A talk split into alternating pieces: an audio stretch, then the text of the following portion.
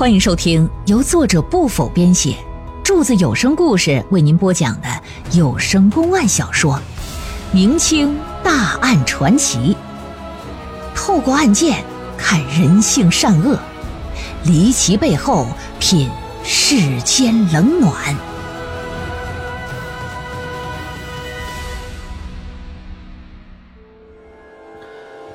话说丈夫吃完饭之后啊，七窍流血，是当场毙命。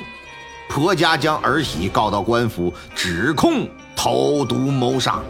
证人也说，不仅亲眼目睹了投毒，还一口咬定儿媳妇和他人是通奸有染。那么，真是儿媳妇下毒吗？又和谁通奸呢？当儿媳报出那男子姓名之时，却不成想那男子又神秘失踪了。而男子的父亲也将儿媳告到官府，指控其谋杀亲夫，这又是怎么回事啊？且听金溪谋杀案中案。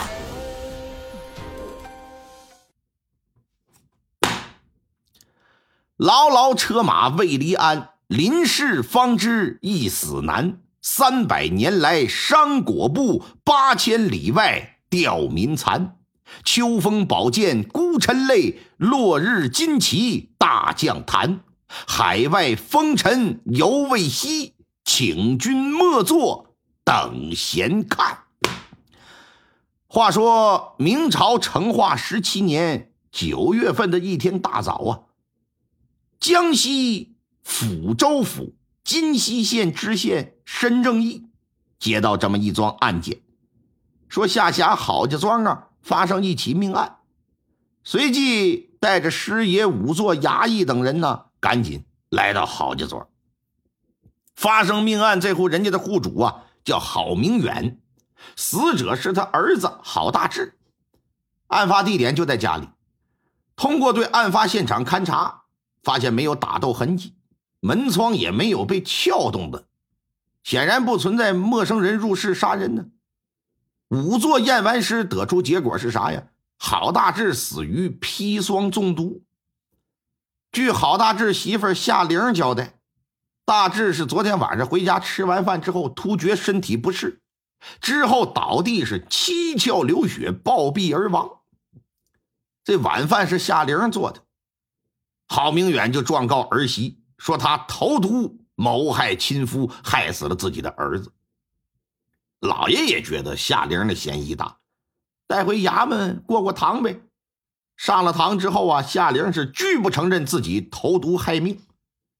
老爷也查不出他的杀人动机呀，也没找到砒霜的来源。就在这么个档口，堂下来了两个人，说是要上堂作证，说我俩可以证明夏玲杀了她丈夫。这俩人是谁呢？是死者大志的二叔和他二婶啊。分别叫郝明清，媳妇叫孙氏。据孙氏说，说他昨天傍晚呢，到他大哥家里去串门去。当时夏玲啊正跟厨房做饭呢，俩人就在那闲聊。期间他去了一趟茅房，等回来的时候，看到夏玲正拿着一包纸往锅里倒东西呢。见到二婶回来了，夏玲明显还有一丝慌乱，赶紧把那纸啊。就扔灶坑去，拿起勺子就开始豁弄锅里的菜。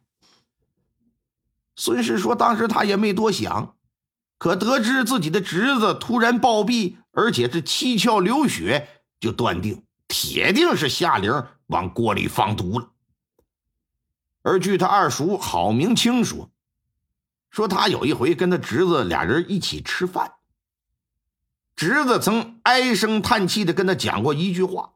说大丈夫难免妻不贤子不孝。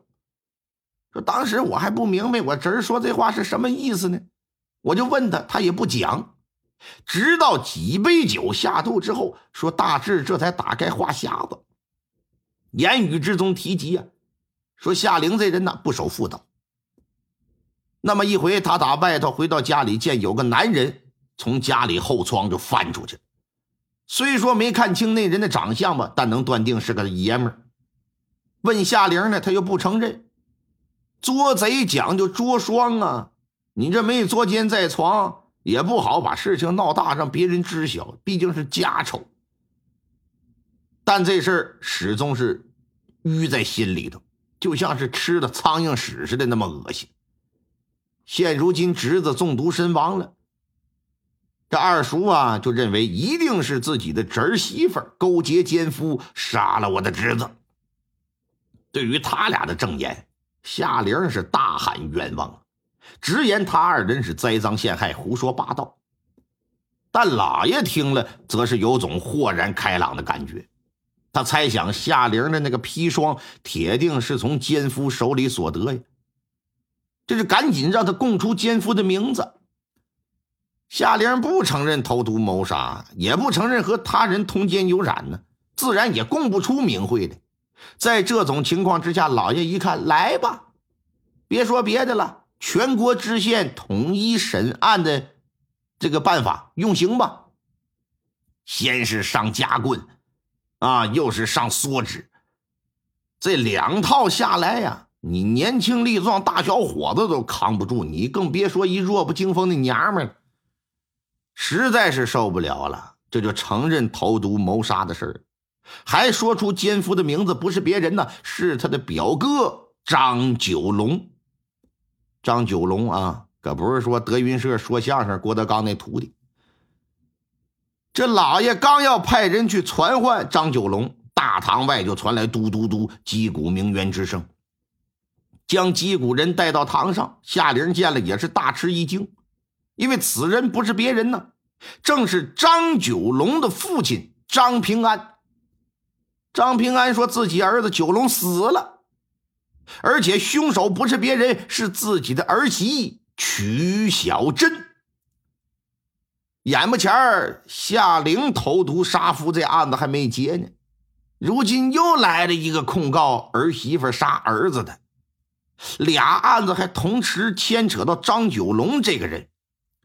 申正义为官十余载，从来没碰到这么个事儿。心里不由得是连连称奇呀，说张平安呢，你详细说说吧，你家究竟是怎么个事儿啊？张平安家境困难，媳妇儿走得早，儿子九龙到了该娶妻的年龄，迟迟娶不上媳妇儿。正所谓呀，不孝有三，无后为大，不传宗接代，对不起祖宗啊！在这种情况之下，只好走了下策。那就是做上门女婿。